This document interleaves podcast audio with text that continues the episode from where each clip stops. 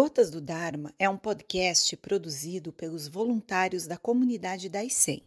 As perguntas a seguir são feitas por alunos durante as práticas virtuais.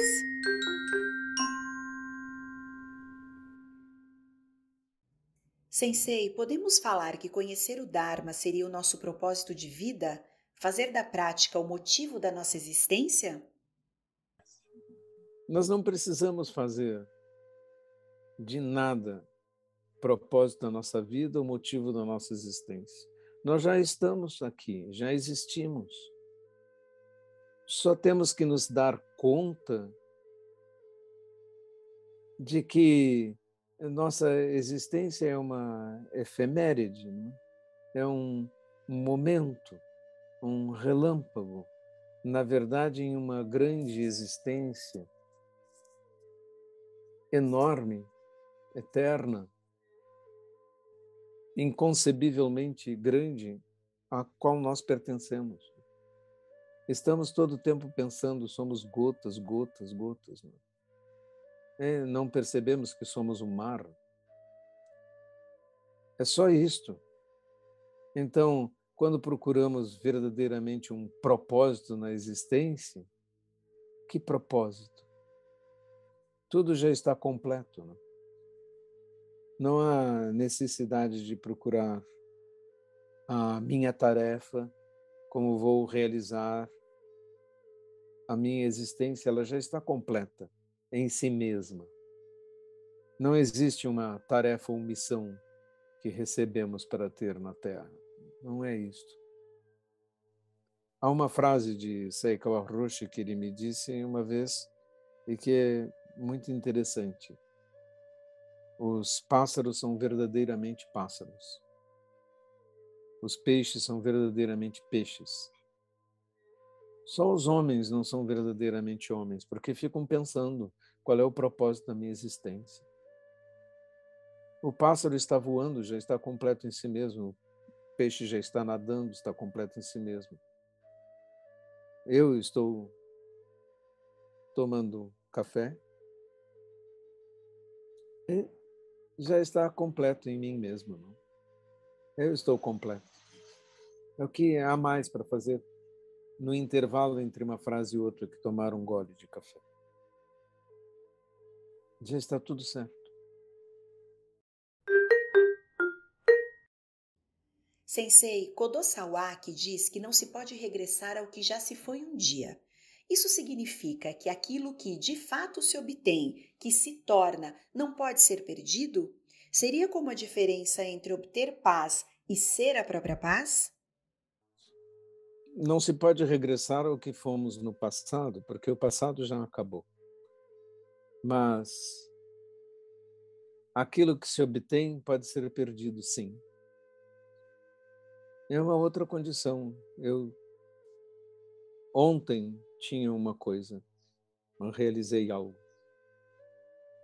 E aí, ontem passou.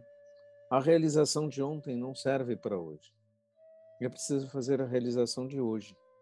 Eu preciso fazer o zazen de hoje. Eu preciso ter o despertar de hoje. Eu não carrego o despertar de hoje para amanhã. Embora amanhã seja mais fácil voltar à condição do despertar, porque já aprendi o caminho. Mas a cada dia estou realizando de novo.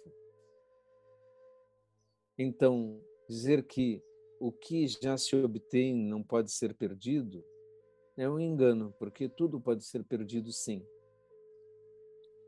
Nós podemos ter atingido um bom nível mental, mas podemos nos jogar em pensamentos não construtivos ou em ódios ou qualquer coisa assim e nos perdermos. É, Perder-se sempre é possível. Por isso é necessário colocarmos nossos pés firmemente no chão não é? e não deixar a prática em nenhum momento, porque perder-se é perfeitamente possível. Mestre, em uma de suas palestras, o senhor realizou uma citação de Ortega y Gasset de que o poder é corruptível em essência e o poder absoluto é corrupção absoluta. Poderia falar um pouco mais a respeito? O poder corrompe e o poder absoluto corrompe absolutamente. Isto é um problema que toma muitos homens. Né? E os tiranos, os ditadores são maiores exemplos disso. Né?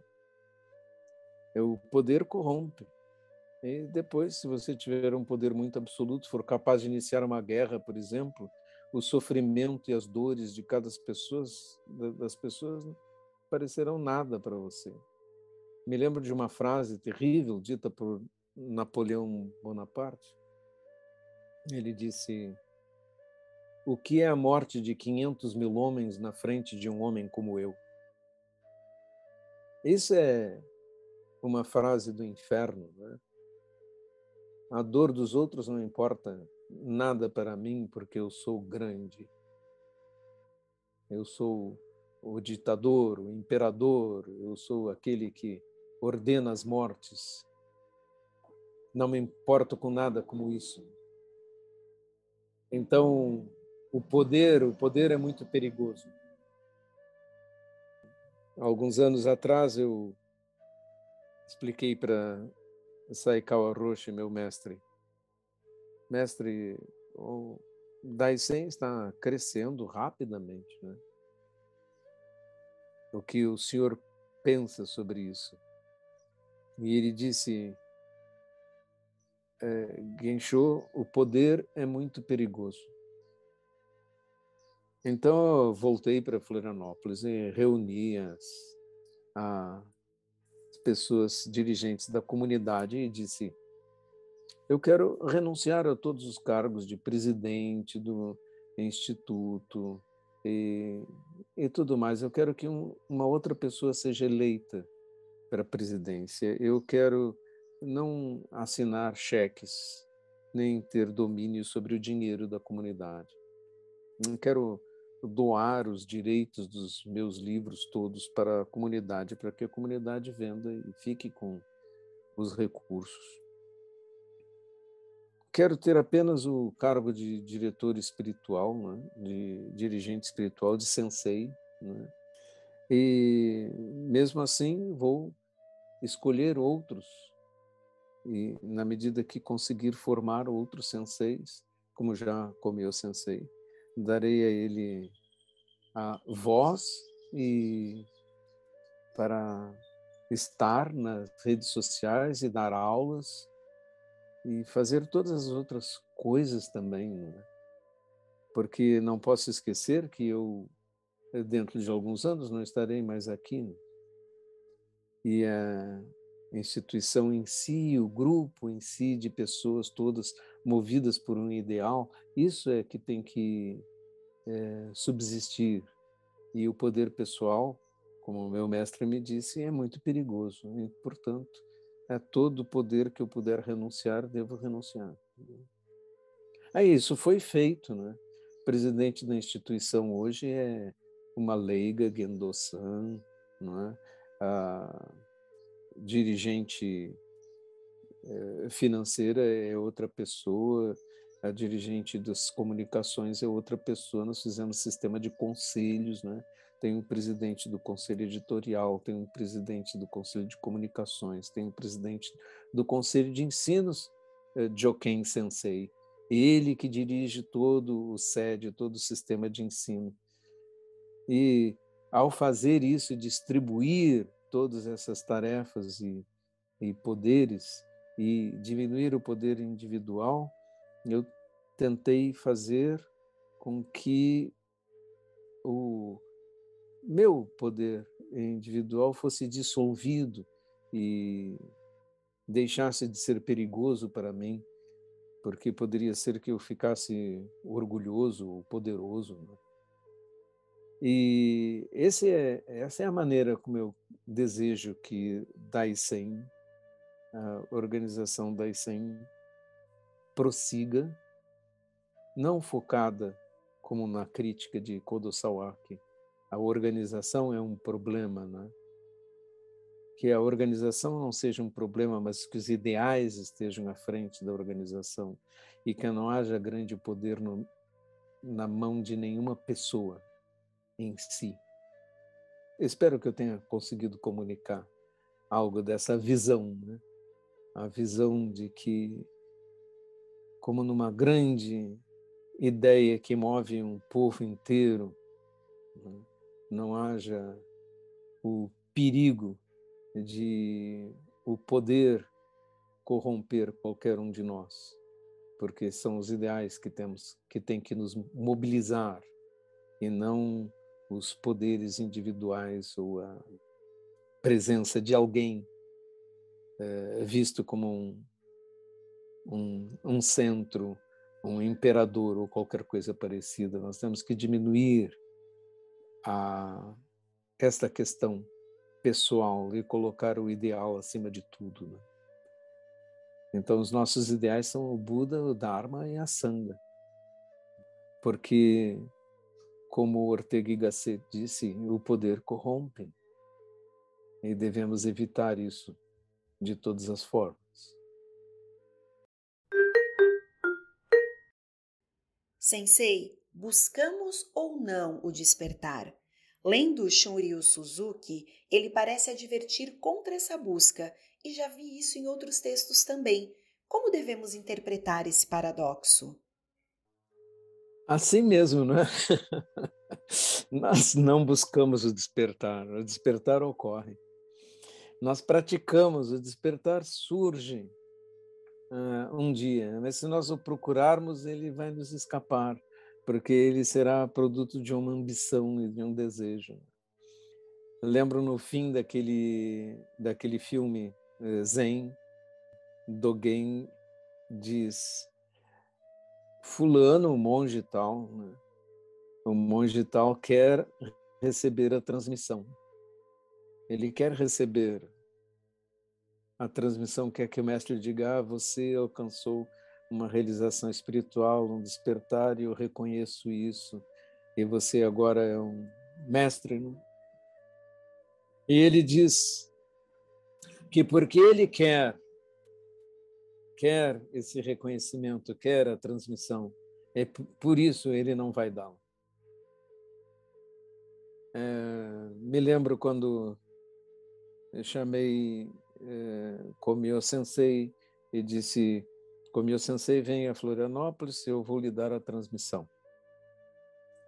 Ele não disse, ah, eu não estou preparado, ou sensei, o senhor sabe o que está fazendo, qualquer coisa assim. Ele não disse nada disso. Ele só disse, sim, senhor. Hai. E veio. Né? Assim, a atitude tem que ser a mesma, não é? Tanto para sim quanto para não. não. É? E se alguém quer o despertar, é lógico que não vai alcançá-lo, porque na realidade ele quer o despertar para ele, né? Quer colocar uma condecoração no peito, quer qualquer coisa assim. Ou no caso dos monges, quer ser nomeado sensei, quer usar um manto amarelo. E não pode haver nenhum questionamento a esse respeito, né? Nem para sim, nem para não. Também não pode haver desejo algum. E se houver um desejo, então está errado. Né? E nesse sentido, eh, Shunji Suzuki adverte contra essa busca. Sim, você não tem que se sentar para, ah, eu quero ser Buda, eu quero ser desperto. Não, você tem que sentar-se só para sentar-se. E é melhor até que você acredite que nunca vai acontecer com você, que você não vai alcançar. Até é melhor. É melhor assim. Então, a, aqueles que dizem, não, eu nunca vou alcançar, é, é, neles eu tenho esperança.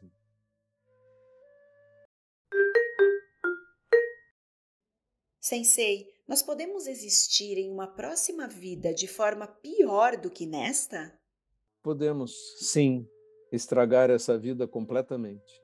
Podemos cometer crimes, podemos fazer coisas erradas e destruir e regredir. Não há nenhuma garantia de que vamos evoluir sempre para frente. Isso depende de nosso esforço e conduta. Assim como uma pessoa pode nascer em excelentes condições e destruir sua vida completamente. E terminar a vida muito pior do que nasceu, em condições muito piores do que nasceu. Isso é perfeitamente possível e acontece a toda hora.